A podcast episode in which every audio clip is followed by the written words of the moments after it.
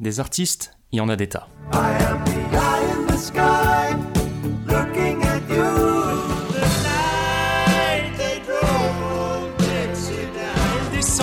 de la montagne sur un chariot chargé de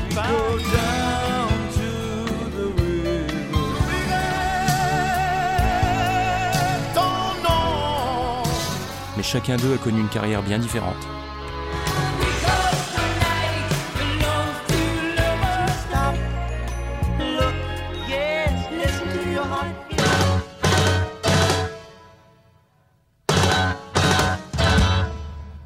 Il est peut-être temps d'en reparler un peu.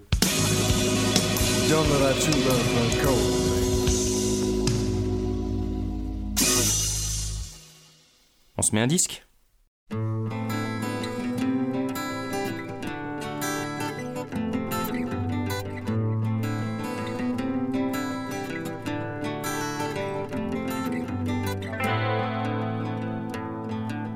J'ai mon ami sous les brandebourgs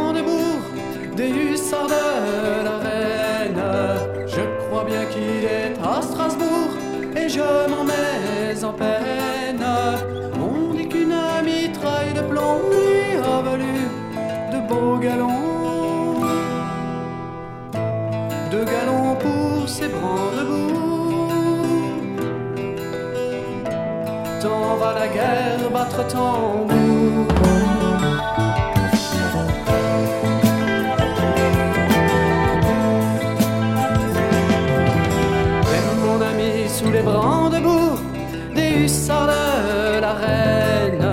Je crois qu'il est au Luxembourg et je m'en mets en peine.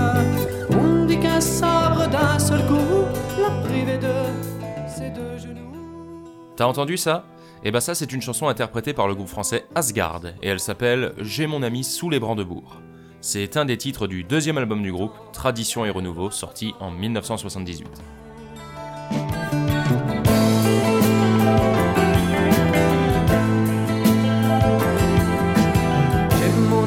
Sous les brandebourgs des hussards de la reine. Je crois bien qu'il est à Fribourg et je m'en mets en peine. On dit qu'une lance l'a fendu, que son œil droit il est perdu. Un œil droit pour ses brandebourgs. Tant va la guerre battre tambour.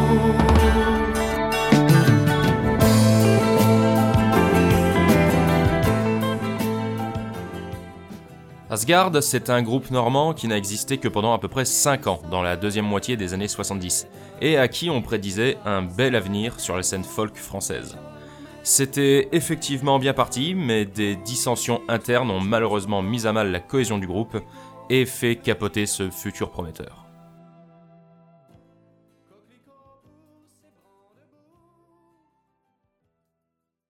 Asgard est tout d'abord le fruit de l'union de deux amis musiciens normands et passionnés de musique celtique. Patrick Grandpierron, qui se faisait parfois appeler Patrick Schendel, et Bernard Darche.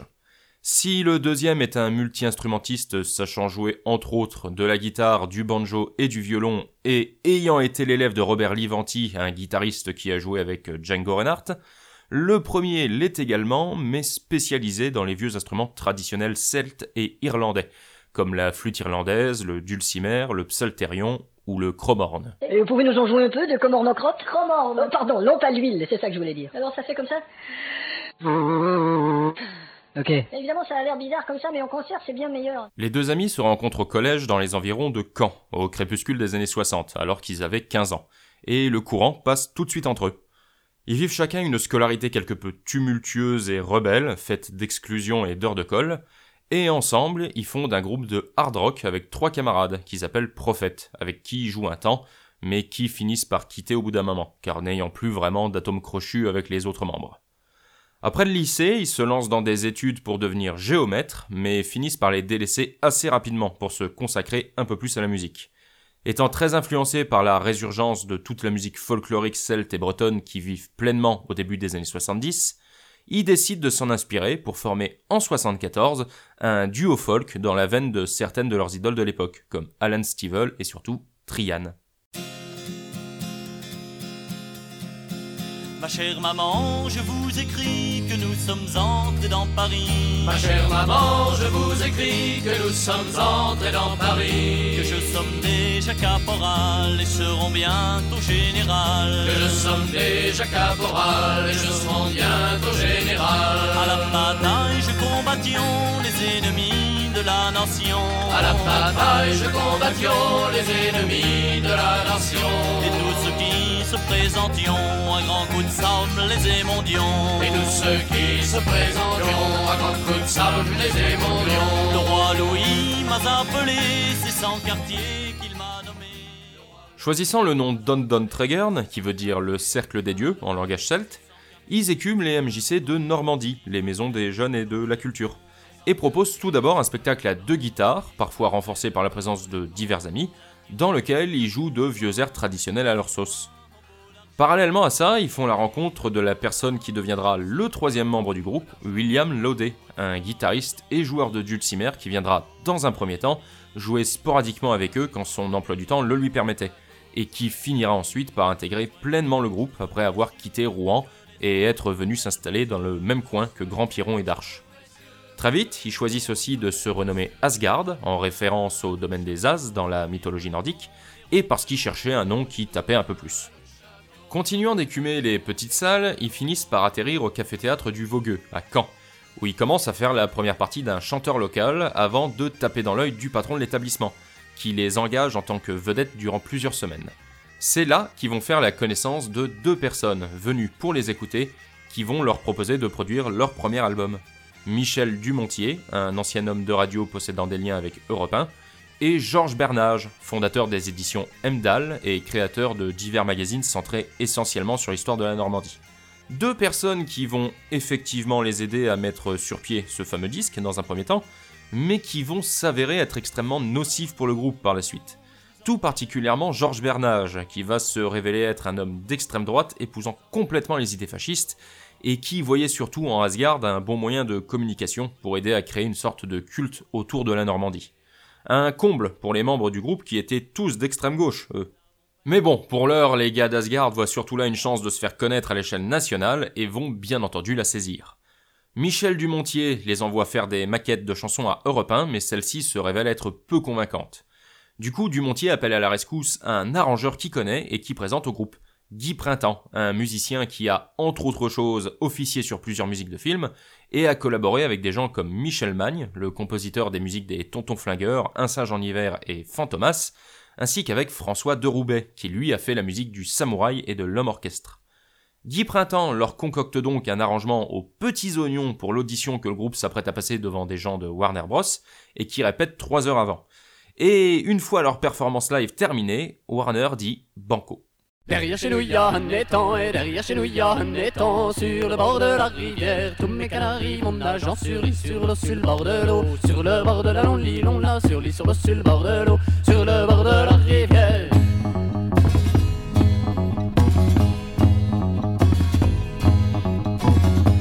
Mes canaris vont nageant et tous mes canaris vont nageant sur le bord de la rivière. Le fils du roi il va chassant sur l'île, sur l'eau, sur le bord de l'eau. Sur le bord de la longue l'île, on l'a sur l'île, sur l'eau, sur le bord de l'eau. Sur le bord de la rivière. Le fils du roi il va chassant, le fils du roi il va chassant sur le bord de la rivière avec son grand fusil d'argent. Sur l'île, sur l'eau, sur le bord de l'eau. Sur le bord de la longue l'île, on l'a sur l'île, sur l'eau, sur le bord de l'eau. Sur le bord de la rivière avec son grand fusil d'argent, avec son grand fusil d'argent sur le bord de la rivière. Il vise en arrêt le blanc sur les sur l'eau, sur le bord de l'eau. Sur le bord de longue l'île, a sur les sur l'eau, sur le bord de l'eau. Sur le bord de la rivière, il vise le noir et tue le blanc. Il vise le noir et tue le blanc. Sur le bord de la rivière, ô fils du roi, tu es méchant. Sur l'île, sur l'eau, le bord l'eau. Les trois garçons s'en vont donc enregistrer leur premier album, L'Hirondelle, au studio des Champs-Élysées en 76, secondé par un Guy Printemps qui devient une sorte de quatrième membre officieux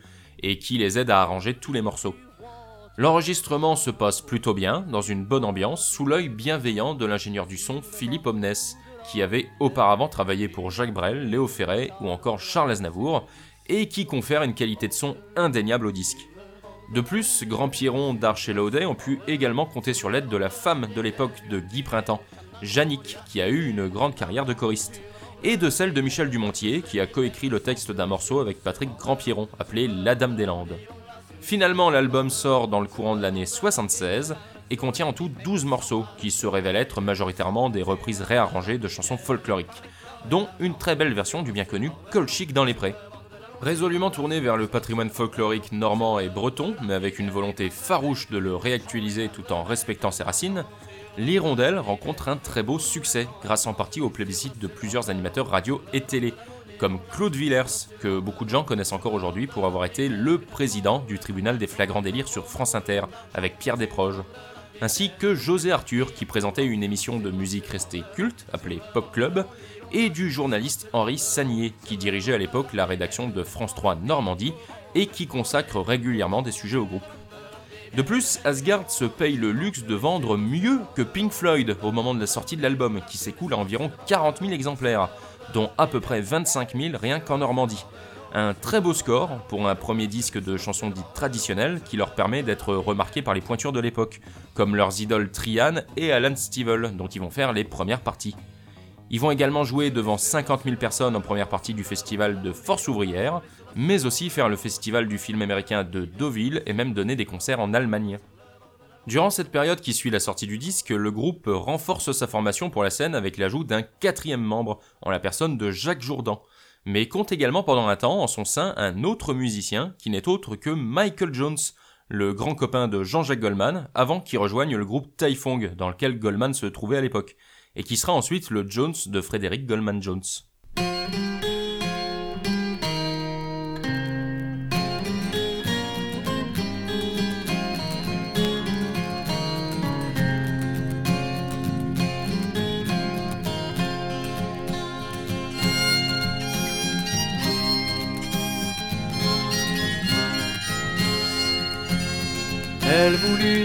Être mariée pour ne plus être au champ. Voilà la belle mariée s'en va toujours au champ. Adieu, belle digue d'ondelle, adieu donc pour longtemps.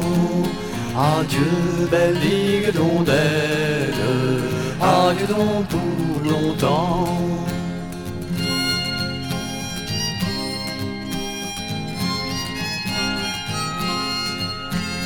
Elle voulut être enceinte pour ne plus être au champ.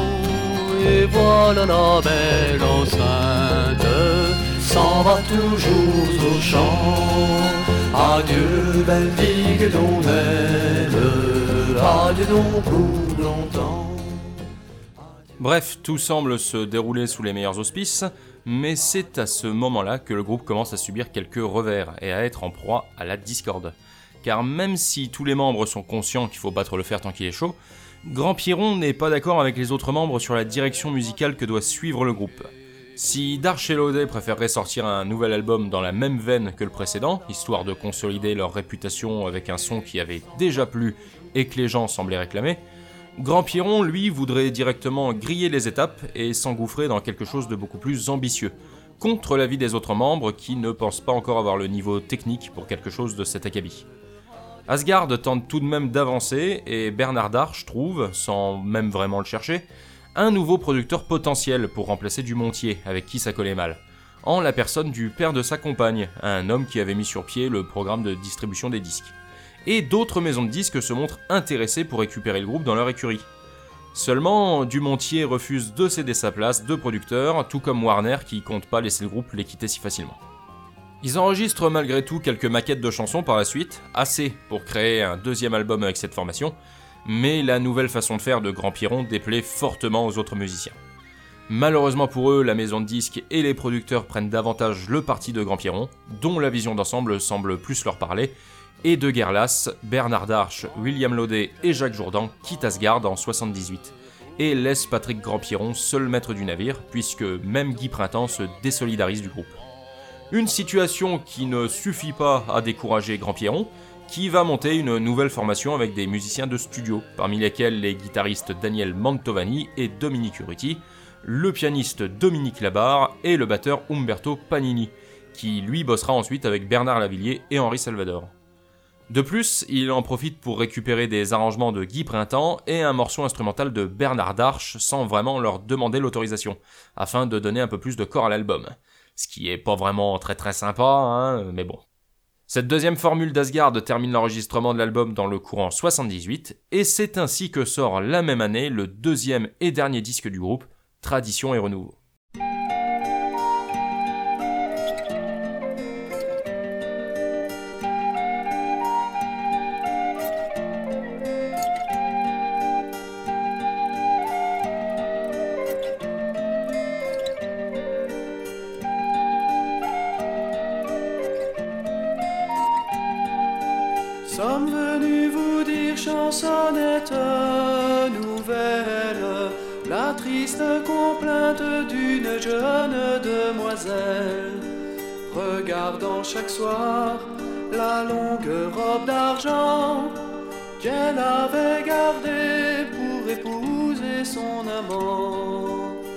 S'est habillée bien tristement et s'en est allée près du lac en sanglotant. Rossignol sauvage se posa sur elle.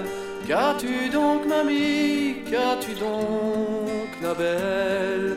Gentil rossignol, j'ai mon cœur en gage, toi qui vole de nuage en nuage, va t'en retrouver,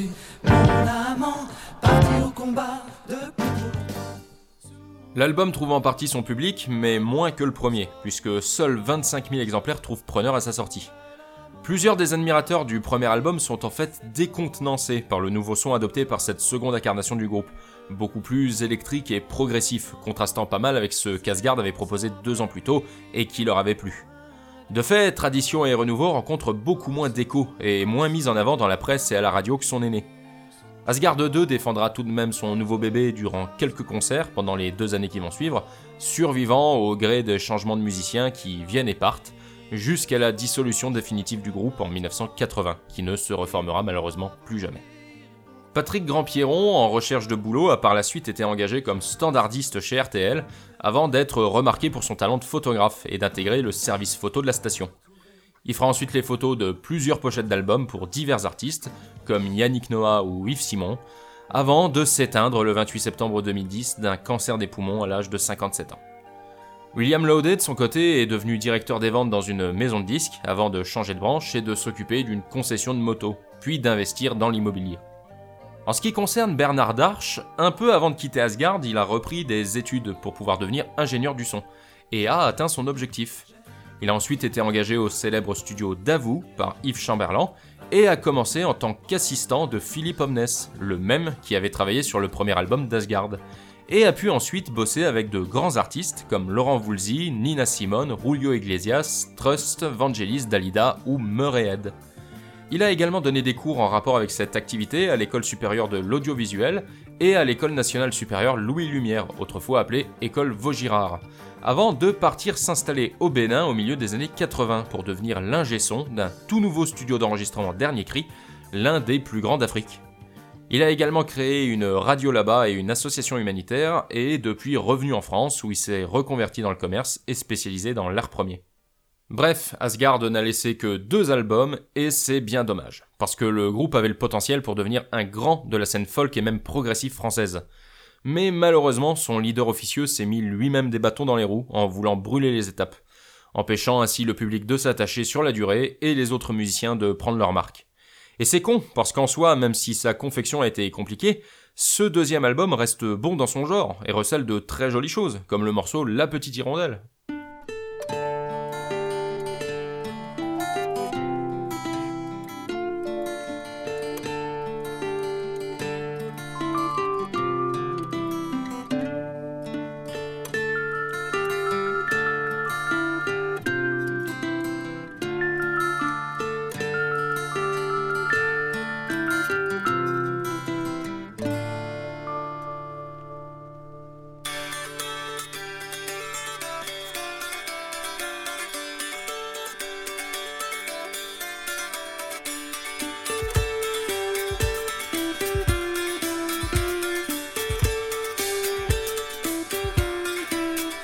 kes keda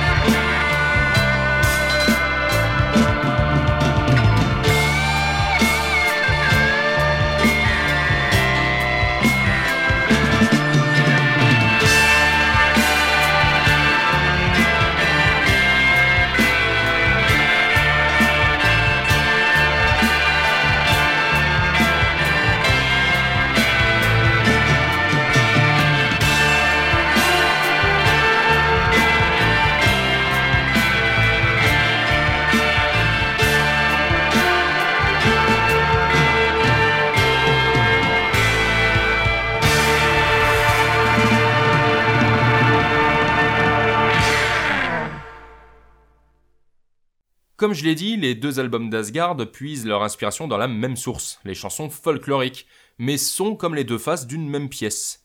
Et ouais, je viens d'utiliser cette comparaison alors que je sais qu'elle est ringarde depuis un moment. Si l'hirondelle, le premier, a mis l'accent sur le côté traditionnel des ritournelles, avec des arrangements qui se concentrent sur les instruments acoustiques, afin d'embellir au maximum la mélodie, le second, Tradition et Renouveau, est beaucoup plus électrique, voire par moments plus sombre, avec une batterie assez présente et des nappes de synthé progressives.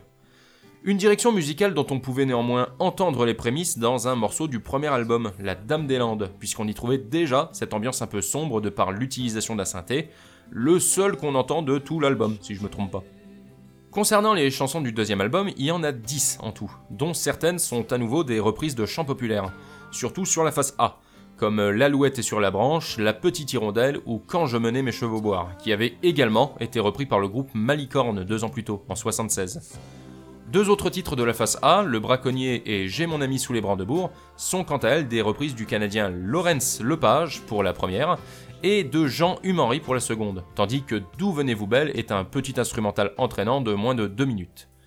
La face B, elle, est allouée à des compositions originales. Ce soir, François Villon, avec un V, est un morceau aux tonalités assez lugubre, crédité à Michel Dumontier et Guy Printemps, qui s'est donc euh, vraisemblablement retrouvé sur l'album à l'insu de ce dernier, tandis que Le Lac d'Argent est le seul morceau à être signé par Grand Pierron seul. Enfin, le disque se termine par Le Vent, une petite balade mélancolique signée Labar et Uruti, et par les Landes d'Arou, une chanson créditée à Labar, Uruti, Dumontier et Grand Pierron, empreinte d'un sentiment de tristesse, au texte davantage parlé que chanté par le leader du groupe, et aux accents résolument progressifs sur la fin. Pour ce qui est de mon avis, eh bah j'aime les deux albums à niveau à peu près égal. Étant donné que j'ai connu le groupe via le deuxième, j'ai une très légère inclination pour celui-ci, mais en vrai j'apprécie beaucoup ce que chaque formation a proposé, que ce soit la pureté limite innocente et le son chaud porté par l'enthousiasme de trois copains du premier, ou le son plus électrique et grandiloquent du deuxième. N'ayant pas de préférence particulière pour un des deux styles et les ayant écoutés pour la première fois 40 ans après leur sortie, la différence m'a, moi, pas autant choqué que ça. Mais je peux comprendre qu'à l'époque, ça ait pu en dérouter certains, vu que c'était pas ce qu'ils attendaient. En tout cas, je te conseille vivement de te faire ton propre avis et d'aller les écouter tous les deux. Ils sont disponibles sur YouTube et mieux vaut se concentrer là-dessus pour le moment, car ils sont devenus assez difficiles à trouver en physique. Le premier a jamais été réédité officiellement ni en CD ni en vinyle depuis 76, et le second l'a bien été en CD en 2003 par un label coréen, mais en quantité limitée, et aussi une autre fois en 2015 par un label basé au Liechtenstein. Mais en ce qui concerne cette dernière version, je suis pas tout à fait sûr qu'elle soit très très officielle. Et de toute façon, même comme ça, eh bah tu la trouves pas partout. Bon, et bah sur ce, c'est pas tout ça, mais moi je vais me sauver. J'en profite pour te souhaiter quand même une bonne année, en espérant qu'elle soit plus tranquille que les deux dernières, et pour remercier Bernard Darche qui m'a filé plein d'infos. Sur ce, j'y vais, et je te laisse avec Le Braconnier, le morceau qui ouvre l'album Tradition et Renouveau. Allez, à la prochaine, ciao Je vais vous parler d'un gars chez nous, d'un braconnier comme il n'y en a plus. Nous autres on l'appelait Grand Loup, mais son vrai nom l'a jamais su. Disait qu'il venait de l'autre bord, la Normandie quelque part par là. Il est arrivé comme un vent de nord vers les années 22-23. Un grand frisé, une dent en or, et puis des épaules larges comme ça. Avait de gros bras, il portait fort, aimait les femmes qui parlaient de ça. Le père chez nous, il nous disait que ce gars-là l'avait de cœur, qui parlait comme un livre épais, et le père chez nous, il est pas menteur. Dans le village, on racontait qu'il parlait au diable qui jetait les sorts. Et souvent, quand la nuit tombait, on entendait dans les écarts.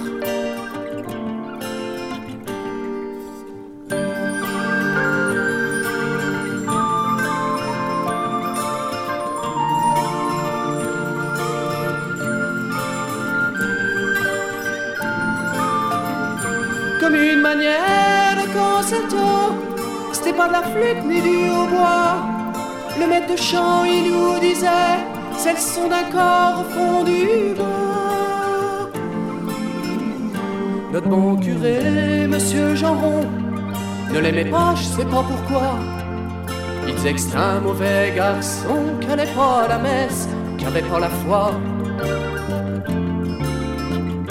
On l'a retrouvé un beau matin, à quelques pieds de la rivière, au bout de la corde qui tenait son chien, fusil au dos, face contre terre. Je suis descendu dans le bas de chez nous, au mois de novembre l'année passée. Je suis rendu dans les écarts où a vécu le braconnier. J'ai vu des rafales de feuilles poudrées de derrière les chevreuils, le vent souffler dans les bouleaux, le pain pousser dans les chicots. Aujourd'hui, près de la rivière, le braconnier repose en paix. Et quelquefois dans les fougères, j'entends chuchoter les criquets.